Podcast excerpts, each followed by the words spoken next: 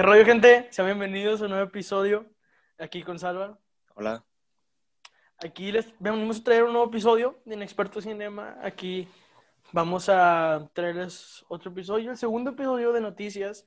Eh, hubo una gran aceptación por los otros episodios y pues como siempre les agradecemos por todo. Ya saben que este no solo nuestro podcast, también es el suyo y nos pueden dejar eh, algunas modificaciones que quieran que hagamos, algún tipo de comentario que les gusta, que no les gusta.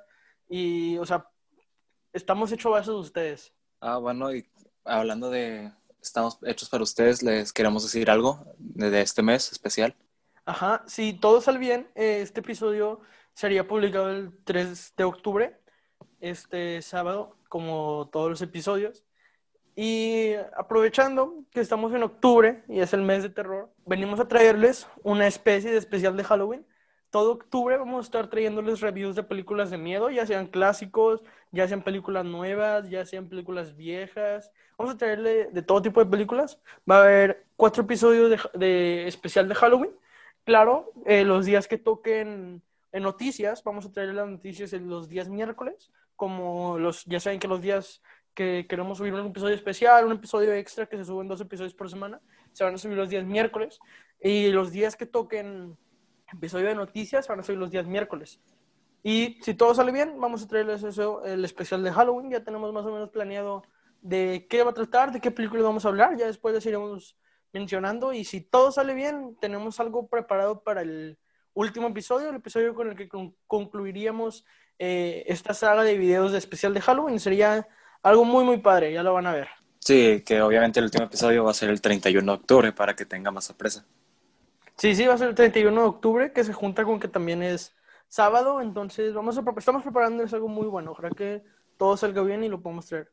Sí, sí, pero ya hablando del tema de hoy, que son las noticias, ¿quieres iniciar?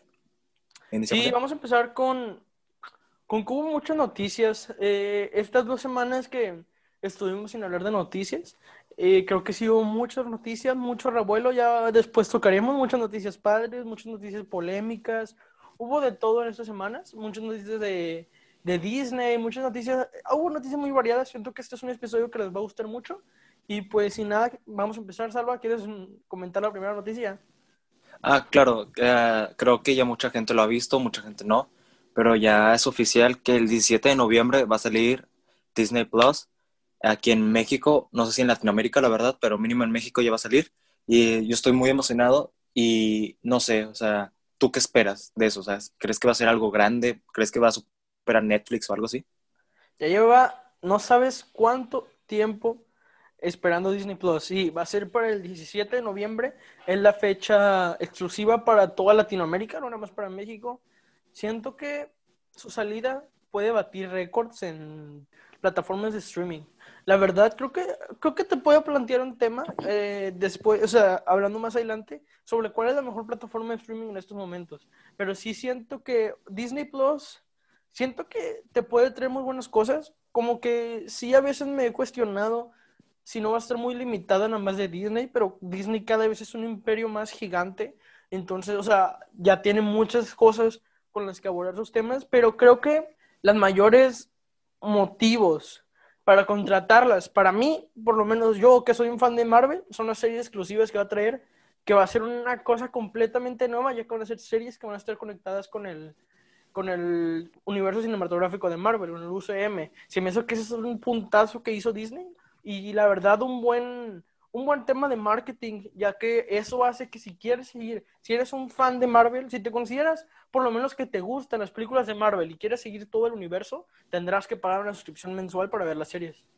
Sí, y aparte ya, o sea, Disney, la verdad, tiene demasiadas películas buenas, las viejas, las nuevas, y un poco de lo nuevo que están haciendo, las series que acabas de decir, van a sacar nuevas series y estoy muy emocionado de esto.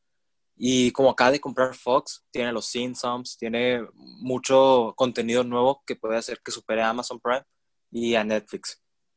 Sí, ahorita mismo yo creo que las plataformas de streaming sí es algo muy recurrente, es algo que muchas, muchas empresas, por así decirlo, están optando por hacer. Algunas les sale muy rentable, algunas no tanto. Eh, sí es algo muy bueno que van a hacer. Sí siento que, mira, fíjate que a mí, ahorita que hablaste de Fox, sí me emociona una parte de la parte que más me emociona, como ya dije, de Disney Plus, es las series exclusivas de Disney Plus que van a ser de Marvel por el momento. Y también de Mandalorian, creo que como comentamos en el episodio número uno de noticias, eh, fue la serie más pirateada en todo México, en todo... Y creo que eso, o aunque yo todavía no la he visto, sí tengo mucho hype por verla, pero también una de las cosas que se me antoja mucho ver en Disney Plus es Los Simpson, no sé a ti. Ah, sí, porque yo soy un gran fan de Los Simpson y espero ver de la temporada 1 hasta la última temporada que, que, que, está hasta ahorita, que creo que es la 30, la temporada 30. Sí, no más que todo, yo no seguí mucho la serie, no me considero como alguien que vio toda la serie, que ha seguido mucho la, la trayectoria, pero no sé, Los Simpson creo que es una serie que, que a la, la mayoría de personas le causa nostalgia. Yo recuerdo regresar así de mis entrenamientos en la noche o así y ver Los Simpsons en la noche, o sea, me, me trae mucha nostalgia y siento que, que es un punto padre que tiene Disney Plus, sí siento que igual nos podemos, entre comillas, llegar tarde a la plataforma, ya que no es como, como Netflix, como Amazon Prime, que nos trae mucha variedad, creo que igual y puede caer Ojalá que no, pero puede caer un poco en esto de que esté muy limitada en los contenidos que va a haber, pero ojalá que salga todo bien. Sí, y la verdad siento que por parte hay una cosa buena, porque como Netflix ha, cancelado muchas series de Marvel, porque como Disney ya tiene los obviamente tiene los derechos, Disney no quiere que Netflix o otras plataformas tengan de su negocio. Entonces, como Netflix ya va a estar obligado a traer nuevas series, nuevas películas y en esa parte yo estoy emocionado porque Netflix quiero ver lo que hace para intentar competir. Sí, la competencia cada vez es más dura y siento que sí, eso es algo que, que logra ser mucho más grande a las empresas, a todo.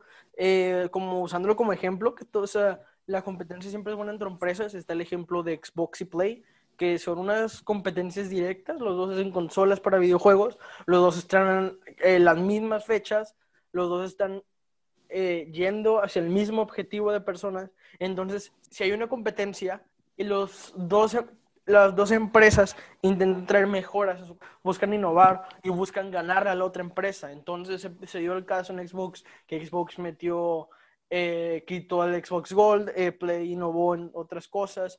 Y así, ese es el ejemplo de que si hay competencia se logra hacer más y más y más contenido. Que ese es un poco de lo que temen los oyentes de Disney, los oyentes de todo, de que Disney está comprando más y más y más. Compró Fox, se compró Marvel, compró Star Wars, que bueno, en sí Lucasfilms, o sea, está comprando tantas cosas que dicen muchos que el temor es que se quede sin competencia.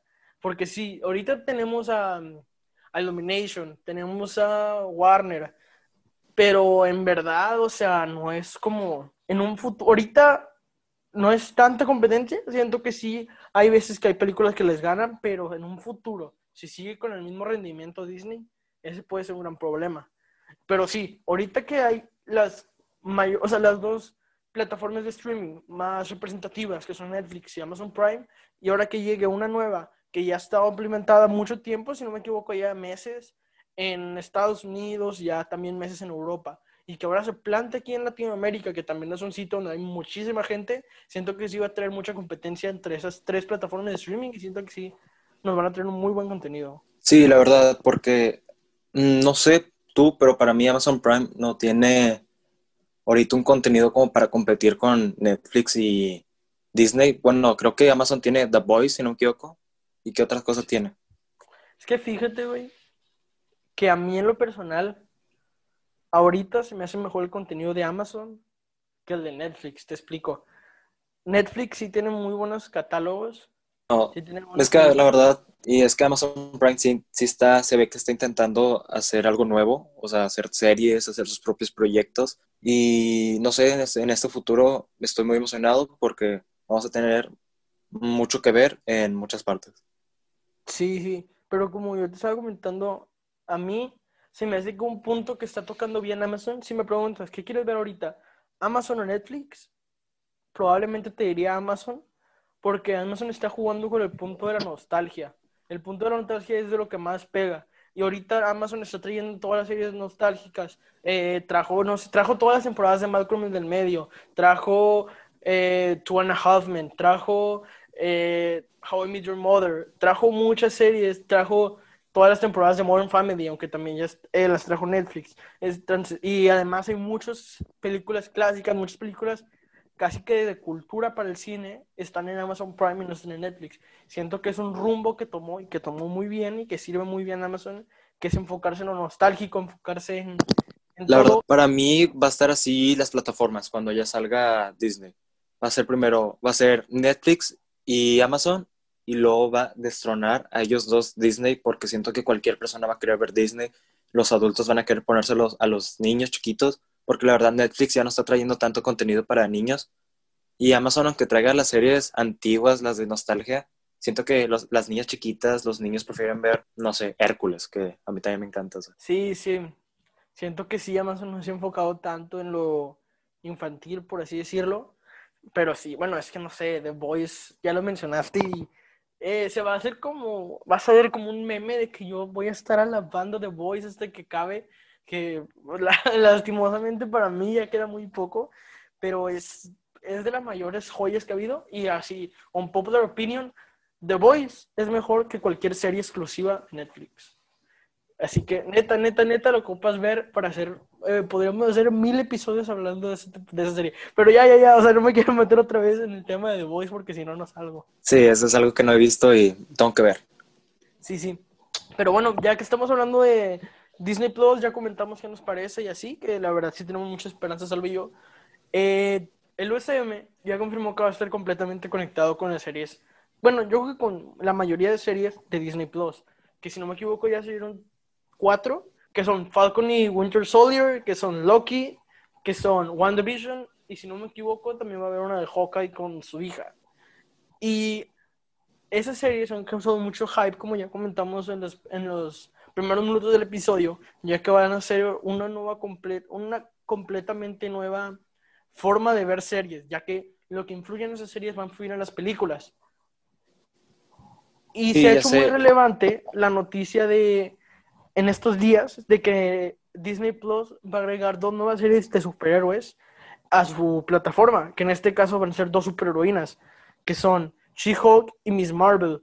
Todavía no se confirma bien las actrices que van a interpretar esos papeles, pero y tampoco se sabe bien si van a estar conectadas o no al UCM, que yo espero que sí. Eh, She-Hulk y Miss Marvel se me hace que son unos buenos personajes. Quiero ver cómo conectan ahí la relación de She-Hulk, si va a tener algún tipo de relación con Hulk en las películas o van a tener algo ahí. Eh, se me hace un, un tema muy padre y que está muy, muy bien que Disney Plus apueste por las series de Marvel. Yo creo que sí, yo creo que sí ha visto que es a lo que va a ir mucha gente a ver.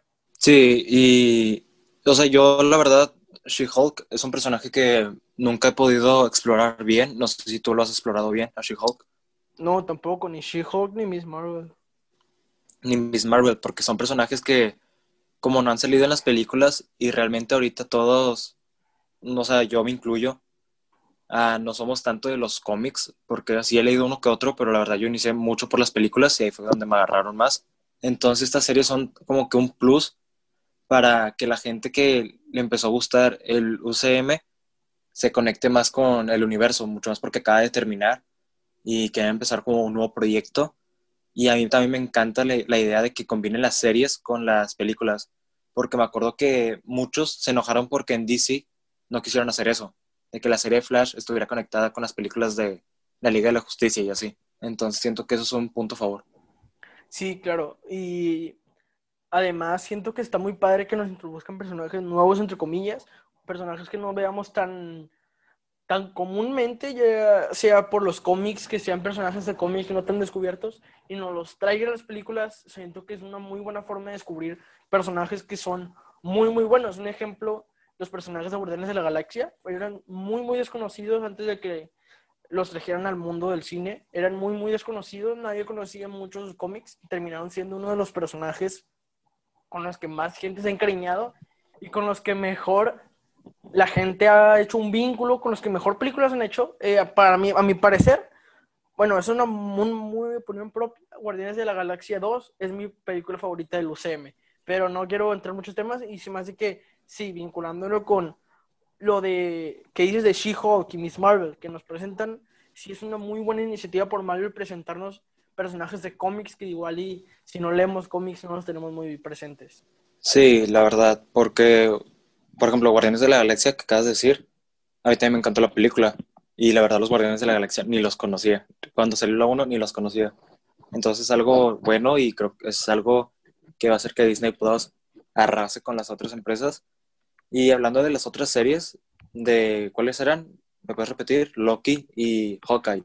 Loki, Hawkeye, Falcon Winter Soldier y WandaVision. Ah, bueno, esas series, la verdad, yo de todas le tengo más hype a la de WandaVision porque quiero saber qué pasó. O sea, Vision, literal, Thanos lo mató, pero como tuvieron que regresar en el tiempo, no sé si revivió o qué onda con él. Entonces es algo que a mí me interesa saber mucho y porque está en el pasado. Sí, o sea, es una propuesta muy padre porque yo también tengo demasiado hype por ver qué nos va a presentar en esta nueva serie de WandaVision, ya que Wanda, eh, Wanda Maximoff, Bruja Escarlata, Scarlet Witch, como la conozcan, para mí es uno de los personajes más interesantes de todo Marvel. Y como ya comenté, no veo mucho los cómics, pero sí sé que tiene una de las historias más relevantes y más padres de todos los cómics, que es House of M, que es donde Wanda se vuelve loca y porque tiene unos hijos, pero no en realidad los tuvo que, los podía tener ya que, eh, ya que Vision es un androide y los tuvo que hacer a base de su imaginación, de su realidad y luego al final eh, hubo un problema y no los pudo tener y se volvió loca y empezó a hacer destrozos por todo el universo. Es una de las mejores cómics, mejores series de cómics en, en todo Marvel, que es House of M. Y bueno, hablando ya de la serie, la serie nos presentó su primer tráiler, que es en sí un tráiler, no un teaser. Y creo que puede tocar algo de ese tema, ya que está ambientado el tráiler como en el pasado, se ven muchas escenas como en el pasado, luego en el futuro, y se ven en una parte, si no me equivoco, se, ven ellos dos cargando dos, dos, bebés, que son los dos bebés que al final quieren en House of M. Entonces quiero ver si van a tocar esta serie de cómics, si van a, qué temas van a tocar, ya que en el futuro del USM, en el, en el presente del USM, están, eh, están Wanda no se sabe mucho de ella y Vision está muerto, entonces va a ser muy relevante ese serie para el universo, ya que vamos a ver qué les depara. Y también una, una de las próximas películas anunciadas es Doctor Strange, eh, la secuela, que es en eh, Doctor Strange en the Multiverse of Madness, y va a ser protagonizada por Doctor Strange, pero también va a tener una casi también interpretación protagónica de Scarlet Witch. Sí, y hablando de Doctor Strange, muchos tienen hype y esperan, desean, o sea, lo sueñan, que salga Tobey Maguire, el primer Spider-Man, ahí, o sea, porque quieren que el Spider-Verse se haga realidad. Sí, no sé, ¿tú lo crees factible que en realidad haya una escena? No sé, ponle que no exploren tanto en eso, ya que es una realidad de que Sony quiere hacer su propio Spider-Verse. Eh, y ya empezaron, de hecho, con la película de Venom, pero ¿tú crees que sí se haga realidad un cameo o algo así? Mm, no sé. O sea, yo, la verdad no sé, pero a mí me gustaría. La verdad sería, no sé si sería una trilogía, no sé si sería todo un, un universo nuevo, como lo de Marvel, pero un universo sí, siento que tiene un gran futuro y grandes películas que se pueden hacer. Siento que yo sí tengo mucha esperanza, como en el episodio que hablamos de Spider-Man Into the Spider-Verse, de que Sony tenía planteado eso. Yo sí le tengo esperanza, la verdad. Sony está peleando para que Marvel les preste al, personaje de Spider-Man de Tom Holland para las películas, para varias películas de su universo. Y sí siento que va a ser una. Si en realidad sí meten alguna escena, porque los fans piden mucho el guiño, sí va a ser un completo em, volada de cabeza Sí, y, o sea, tú, si hubiera ese universo, ¿te gustaría juntar a los tres Spider-Man? No sé. No, o sea, no lo veo viable, la verdad. No creo que lo logren. Pero también un punto de los más fuertes de que dicen que podría haber, podría haber eso es en que eh, muy probablemente o casi ya confirmado de que el director de, de Doctor Strange en The Multiverse of Madness va a ser Sam Raimi que si recuerdas bien el nombre, es el director de las primeras películas de Spider-Man. Y entonces dicen que una de las peticiones de ese director iba a ser eso, que trajeran de vuelta a Tobey Maguire para hacer una, una escena de cameo. Bueno, es que ahora que lo pienso, lo único malo es que Tobey Maguire obviamente ya está más grande y no se ve tan joven como antes, porque el papel lo hizo grande, la verdad. Si de por sí en el papel de Spider-Man no se veía joven. Sí, ya sé, ahora y Andrew Garfield, la verdad ya no lo he visto últimamente, pero creo que también ya se ve mucho más grande que cuando hizo al sorprendente Hombre Araña. Entonces va a estar algo raro ver eso también. Sí, sí. Eh, creo que si Disney nos llena de sorpresas, entonces nunca podemos descartar nada, pero sí, sería una, una muy buena escena si logra suceder. Eso que fans llevan ideando, muchos fans pensaron que iba a ser la escena post créditos de Spider-Man 2, Far From Home. Muchos pensaron, y de hecho, bueno, ahora que lo pienso, si te pones a pensar bien, puede que nos hayan dado un guiño, un pequeño guiño en, la escena post créditos de Spider-Man 2. ¿Sí, sabes por qué? No, la verdad no me acuerdo. Eh, te digo por qué. Eh, la escena que se me hace una de las más impactantes, escena post créditos, la escena post créditos de la segunda película de Spider-Man, sale Spider-Man y revela la identidad de Peter Parker. Y el que la revela es eh, Jonah Jameson, ¿te acuerdas? El que tiene el Daily Google. Que es el. Mm. Que es el del ah, noticiero que las primeras películas siempre odió a Spider-Man. Y justo traen al mismo actor que hizo al personaje. Así que eso puede ser un pequeño guiño. Sí, sí me acuerdo cuando habían dicho que Peter Parker era el hombre araña. Sí, sí. Sí, sí, obviamente ya. Bueno, eh, como les dijimos, en este episodio tenemos muchas noticias de Disney, así que vamos a seguir hablando un poco más de Disney. Eh, yo quiero comentarles un poco de la siguiente noticia sobre las live action. Quiero tocar un poco el tema de las live action. Ha habido muchísima polémica en la live action y te voy a decir por qué. Tú sí has visto toda la polémica que se ha, ha hecho eh, sobre los live action, específicamente sobre la próxima película live action que va a haber, que va a ser de Peter Pan? No, la verdad no he visto tanto la polémica. Bueno, sé que la última película que hizo Disney estuvo algo mala. Que, ¿Cuál fuera? Mulan, ¿no? Específicamente en Twitter, es que la actriz, si no me equivoco, se pronuncia Yara Sahidi, eh, va a estar interpretando a Tinkerbell en la live action. Y entonces, él dirás, ¿qué tiene de raro? Y lo raro, entre comillas, que no es raro, pero para el papel sí es un poco extraño, es que es una actriz de tez morena. Entonces, te comento a ti y a las personas que estén escuchando este episodio si no conocen un poco de la polémica que se ha creado estos días. La polémica es que la actriz que va a interpretar a Tinkerbell es una actriz de tez morena. Y hay dos grupos de personas hablando de este tema ahorita. Los que piensan que decir que no queda para el papel, decir que que, no, estás desconforme con el papel es racista y las que dicen eh, estar desconforme con el papel es nada más querer que se adapte bien un personaje y no es racista. Entonces, ¿tú qué, de qué lado del bando estás? ¿En que estás desconforme con el papel es racista o no es racista? Mira, la verdad, yo veo a la actriz, o sea, por, por ejemplo, últimamente, por cómo está mm, el mundo ahorita, es muy sensible a esos temas, la verdad.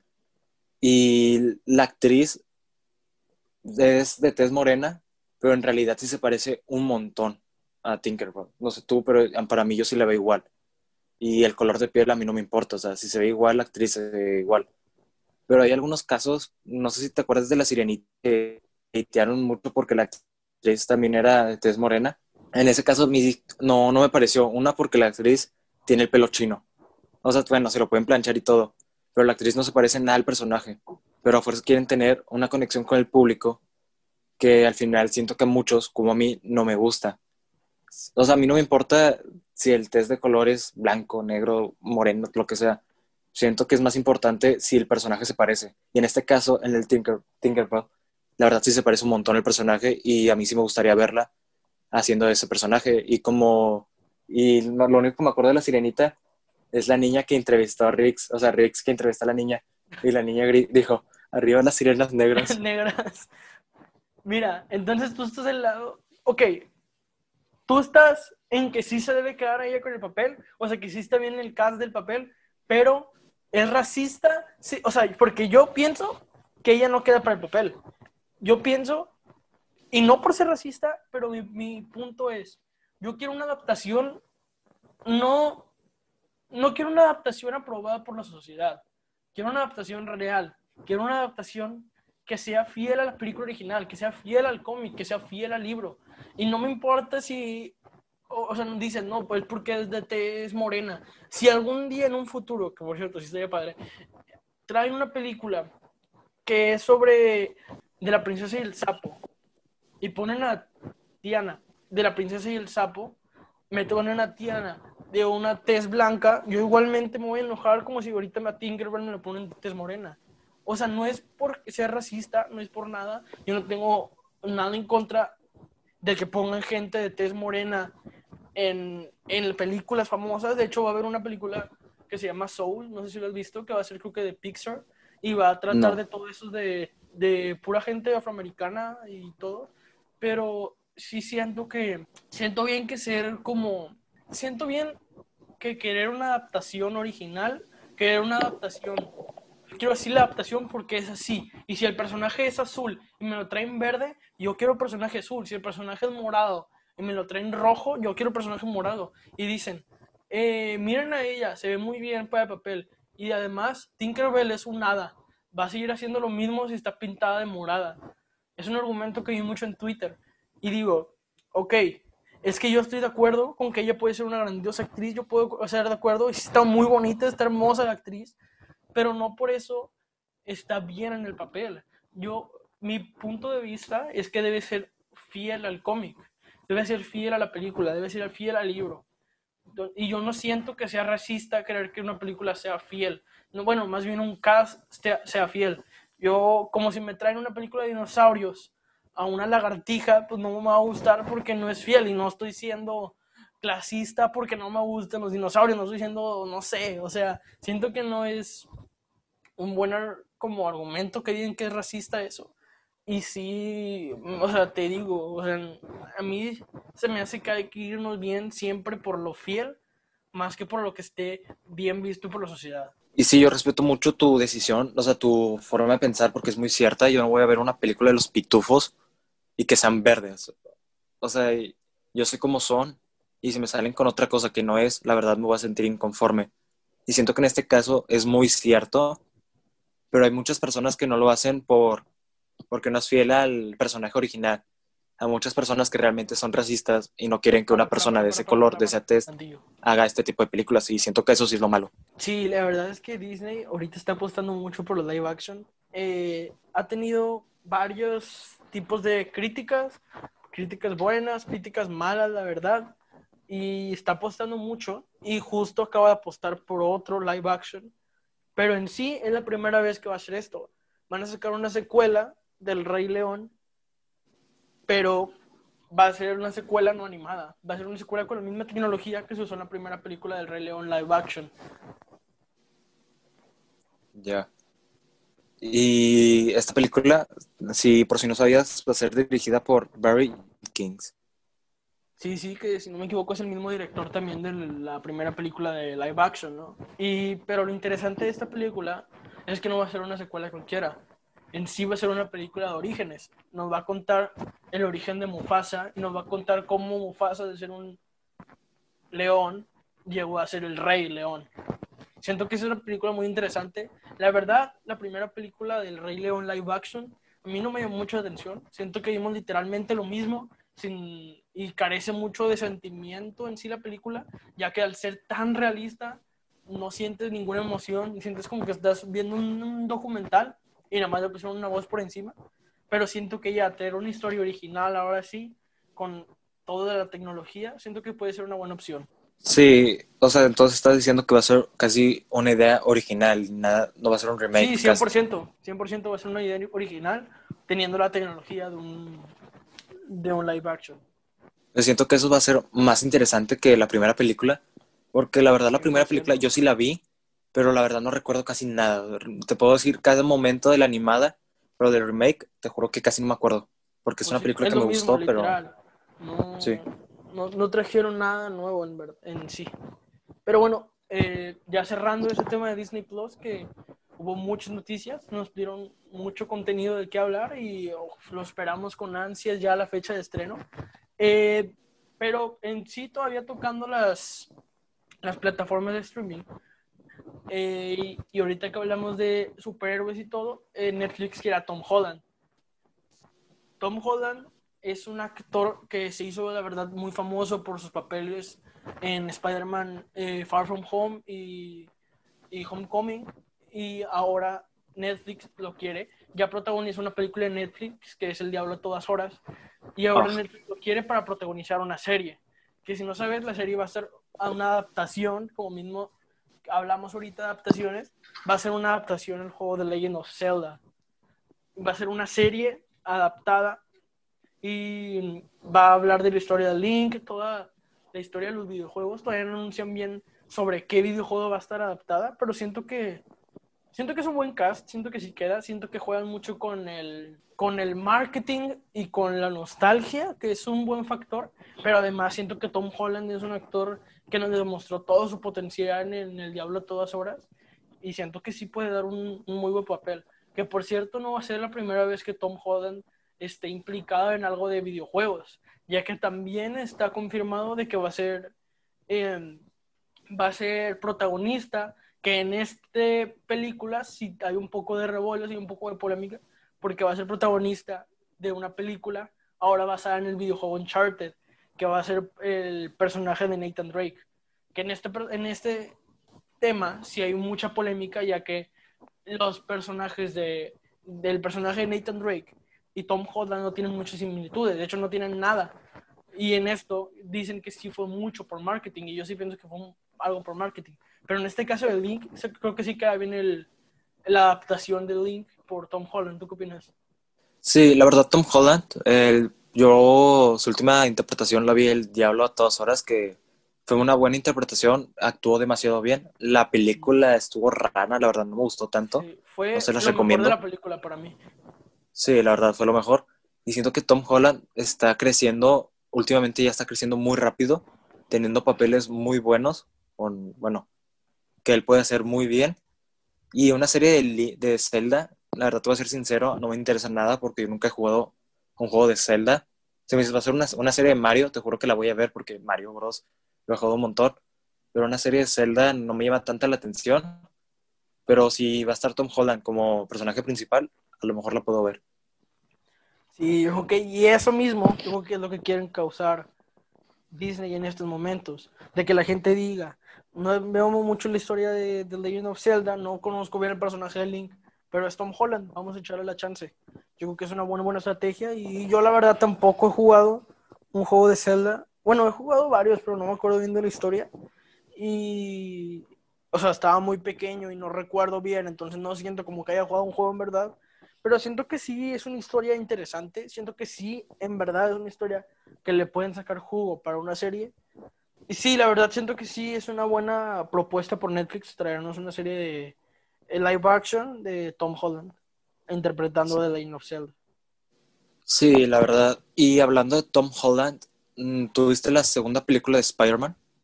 Sí, sí, se me hace de los mejores, sino que la mejor de todo el universo arácnido. ¿Te acuerdas de el villano Misterio que es Jake Gyllenhaal? También buenísimo. También se me hizo de lo mejor de la película, el villano. Bueno, uh, no sé si sabías, pero van a hacer una película que se va a llamar Cómo se hizo el padrino, protagonizada por ese actor y por Oscar Isaac. Eh, siento que es una película que va a explicar obviamente la historia del padrino. Lamentablemente yo no he visto el padrino, yo no he tenido el tiempo y la verdad, últimamente no tenido las ganas de ver esa película. Y una vez se me antojó verla, pero no la encontré. ¿Y tú, o sea, tú qué piensas de eso? Ni yo, ni yo tampoco lo he visto. Siento que es una buena saga para hablar. Igual y les traemos un episodio. Y sí, va a estar padre porque no va a ser tanto la historia del padrino, ya que el padrino ya lo conocimos en toda la trilogía, sino va a ser una historia de cómo se logró hacer esa película, cómo lograron los derechos para eh, contratar a ese personaje, cómo lograron eh, todo para llegar a hacer esa película, que me recuerda mucho a un filme que hubo, que no me acuerdo ni en qué año se estrenó ni nada, pero hubo una película, si no me acuerdo mal, eh, muy similar, que fue de cómo lograron hacer la película de Mary Poppins en Disney. Y siento que puede ir por ese estilo, de, o sea, bueno, más bien va a ir por ese estilo de cómo lograron lograr, eh, completar ese filme. Y siento que es una historia interesante. Si les traemos un episodio, siento que y nos gusta mucho la historia, muy probablemente veamos esa película. Y es de esas películas que, que más de presentarte algo nuevo, te presentan lo que no viste. Y siento que sí, es algo muy padre. Bueno, la verdad, es una película que le- yo la voy a ver, El Padrino, y a lo mejor puedo ver un review, a ver, puedo ver un episodio del Padrino, ¿sí o no? Sí, se me hace que es algo muy interesante traerles la saga. Así que, pues, si todo sale bien, espérenla pronto. Sí, y vamos a ver cómo se hizo El Padrino también, si nos gusta la saga. ¿Y qué, tú qué más tienes? O sea, ¿tienes algo nuevo, algo que comentar? Sí, hablando ahorita que estamos hablando de Tom Holland y de Spider-Man en general, eh, hay muchos rumores que acaban de confirmar en sí que Jamie Foxx va a regresar como Electro, pero ahora en Spider-Man 3, en la saga de Tom Holland. Y esto, hay muchas teorías. ¿Y tú qué crees que signifique que traigan al mismo actor y al mismo villano para ahora la trilogía? Para el, bueno, si, si todo indica que va a ser el fin de esa trilogía de este nuevo Spider-Man. Entonces, como te dije a la mitad del episodio, ese puede ser un guiño muy grande para el Spider-Verse, porque literal es el mismo villano, es el mismo actor. Entonces, ¿qué más, qué más pruebas nos quieren dar si nos quieren enseñar todo esto? Si ya Doctor Strange es el que puede hacer eso y también va a ser un multiverso, o sea, su película sí no va a tratar de un multiverso. Sí, Entonces, va a tratar sobre los multiversos.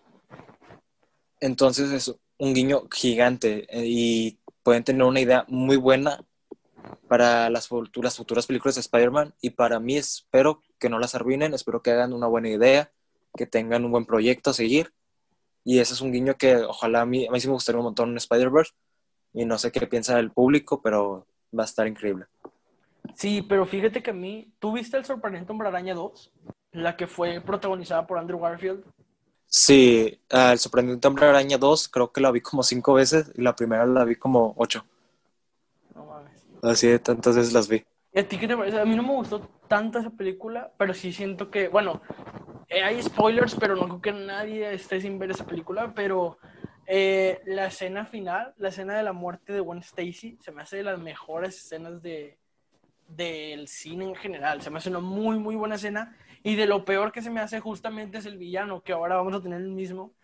Pero en sí no el villano, sino la justificación del personaje y el diseño. El diseño no me gustó nada. ¿A ti te pareció el diseño? Bueno, el diseño siento que lo pudieron haber hecho mejor, ya que si tenían ah, el dinero, el presupuesto para poderlo hacer. Y no sé, o sea, el, el personaje a mí sí me gustó. A lo mejor cómo lo trataron a Electro en esa película estuvo muy raro porque era un, un era un don nadie. Después hizo un villano, después se fue, se fue a prisión, después Harry lo sacó y después hizo un montón de cosas. Entonces siento que la idea estuvo muy mal pero siento que ya por parte de, de Marvel, de Disney, pueden hacer algo mucho mejor y va a quedar, pero yo sí espero con ansias y creo que sí va a quedar muy bien. Sí, hay mucha, muchas esperanzas en el UCM, como ya comentamos muchas noticias. eh, nos depara un buen, un gran futuro. Eh, la mayor incógnita, yo creo, que también quiero tocar un poco ese tema, es la, la verdad inesperada y muy trágica muerte de Chadwick Boseman como Black Panther. Y yo creo que sí, la mayor incógnita es qué va a hacer, qué va a hacer Marvel para justificarla, qué va a hacer para traernos de vuelta, porque si sabías ya estaba confirmada la secuela. Sí, ya sé, y la verdad yo tengo una teoría de eso, o sea, yo pienso que puede haber algo A ver, cuéntela. para la muerte, de que como Doctor Strange va, a haber el multiverso, va a haber un cambio, va a haber un cambio grande, y como lamentablemente el actor falle- falleció, ah, va, a va a parecer que él nunca existió, por ejemplo, y realmente van a cambiar los papeles y su hermana va a ser la Black Panther. Siento que esa va a ser una idea y siento que eso puede ser, no sé, una gran idea para Marvel. ¿Tú qué piensas que puede pasar? Te lo juro, nunca había pensado eso y es una, para mí, perfecta justificación. Que en los universos, como ya lo comentó Doctor Strange, hay muchas fallas en cuando viajas en el tiempo y cuando viajas entre multiversos, en este caso. Yo creo que sí la, y fíjate, se me hace una muy padre teoría, eh, sí puede ser una buena justificación, que cambios en el, en el multiverso y nunca existió, y sí siento que pase lo que pase, de, pase la, la teoría que se confirme, la hermana va a terminar siendo la, la Black Panther, por así decirlo.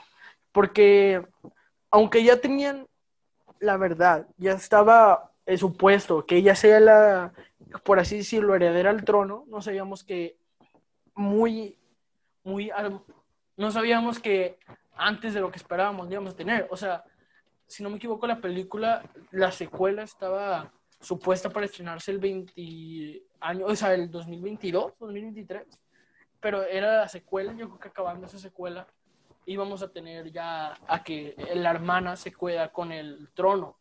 Pero yo creo que ahora que ya no tenemos eso, pero y si es viable ya que, la, si no me equivoco, la película de Doctor Strange se tenía antes, sí siento que es una muy buena teoría. Sí, pero la verdad siento que me voy a enojar mucho si hacen ese, ese tipo de cosas y reviven a Iron Man. O sea, yo siento que me voy a enojar si reviven a Iron Man. Nada, ni de chiste que lo hagan. Pero por el, la mayor razón es que Robert Downey Jr. ya no está interesado en volver a hacer el papel de Iron Man. Lo ha comentado en muchas entrevistas que ya no se siente cómodo y ya tuvo un perfecto cierre del personaje y de hecho según yo ya no tiene contrato con Marvel, entonces no, no, lo veo muy viable, pero sí, ese tipo de cosas que te reviven el personaje o que todo fue mentira, sí, la verdad enojan mucho cuando pasan las películas. Sí, sí, y bueno, como dijiste, el contrato de Robert Downey Jr. se acabó, el de Chris Evans también, que es Capitán América, si no me equivoco, porque hay dos Chris, y Chris Hemsworth, que es el de Thor, él sigue con su contrato, creo que nada más le queda la última película, o a lo mejor dos, que va a ser Guardianes de la Galaxia 3, que probablemente salga, no sé. Y la última que va a ser de Thor, que no me acuerdo el nombre, la verdad, Thor, Love and Thunder, que se dice, es una película que, la verdad, yo veo innecesaria, bueno, entre innecesaria y necesaria, porque según que su novia, su exnovia va a ser la nueva reina del trueno y así, pero ya ese, esa parte del universo siento que ya va a estar muy raro y yo no le veo tanto futuro a esa película. ¿Tú qué piensas? Fíjate que yo sí pienso que, que es una buena o sea, que es una buena película que nos va a traer, yo creo que sí, un poco del fin de Thor. Yo creo que, a mi parecer, nos quedamos con un muy mal sabor de boca de Thor en, de Thor en, en Endgame, ya que yo tenía muchísimo hype por ver a Thor, ya que Thor en, Thor en Infinity War fue de mis personajes favoritos. Es ver esa faceta de Thor, así, enojo, o sea, como enojado, fuerte y haciendo team con, con todos los Guardianes de la Galaxia, que también son mis personajes favoritos. Fue de mis facetas favoritas y fue una gran decepción ver, ver ahora a Thor eh, en una faceta como cómica, que ya lo vimos cómica en, en Thor Ragnarok, pero más, es humor, o sea, humor como falso un poco. Y sí, un poco mal. Pero mira, sí, porque es muy raro. Sí, mira, siento que. Pero Thor Love and Thunder, que es la tercera película, si no me equivoco, de Thor, sí va a estar padre, porque yo creo que va a presentar otra vez un casi que cierre de personaje, o que ya no va a ser er, no sé, rey de Asgard, que todo eso y va... Está Jane Foster, que la novia de Thor, va a tomarse con el trono, que ya nos dije, o sea, ya confirmaron eso en una Comic, en una Comic Con pasada, y está Natalie Portman, vuelve al papel. Y fíjate que yo sí tengo hype por, por esa película de Thor. Siento que es la oportunidad para cerrar bien, entre comillas, con un personaje. Sí, ya sé, porque la verdad para mí me arruinaron Thor en Endgame porque si tú viste Thor Ragnarok, que fue muy animada, o sea, bueno, no animada, pero muchos chistes de más y así. Ajá, muy cómica. Bueno, pero me acuerdo que el plan de esa película era como que Thor no es el martillo, literal Thor. Sus poderes es de él. Y luego cuando vimos Infinity War, comentan que Thor es el rey del trueno y no el rey del martillo en sí. Sí, sí. Y cuando salió Infinity War, siento que eso, o sea, esa película fue como que basura, porque al final necesito mi martillo, necesito un martillo para ganar la Thanos. Entonces digo, como que todo lo que pasamos en todo Ragnarok, para que vuelvas a decir que necesitas un martillo, O sea, bueno, o sea, lo agarras y no, no, o sea. Entonces al final me acuerdo de la escena y hasta si la veo se me pone la piel chinita, no sé si te acuerdas de esta escena, cuando está con el rayo de, de sol y están haciendo el nueva arma, el Stormbreaker. Y te digo, y cuando se fue en un rayo a Wakanda, en un trueno, y ya tenía la Stormbreaker que era parte del brazo de este Groot, me acuerdo que esa, esa película se me puso la piel chinita porque dijo, traigan matanos y creo que tú también habías dicho algo de que esa parte te gustó un montón.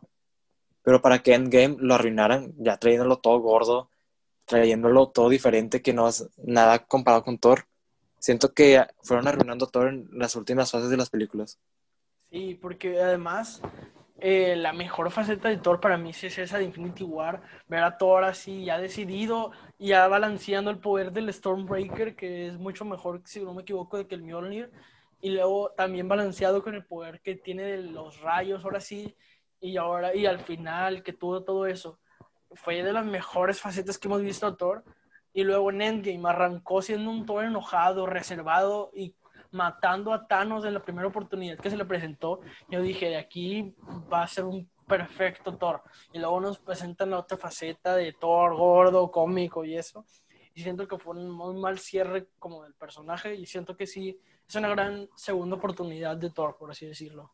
Sí, bueno, ya resumiendo para acabar, uh, Thor creo que va a ser, lo necesita para hacer un gran cierre, porque Iron Man hizo un gran cierre, Capitán América es un gran cierre, todos hicieron, entre comillas, un gran cierre, excepto Thor. Entonces, esta película va a ser como que necesaria para el, público que quiere ver un gran cierre de Thor.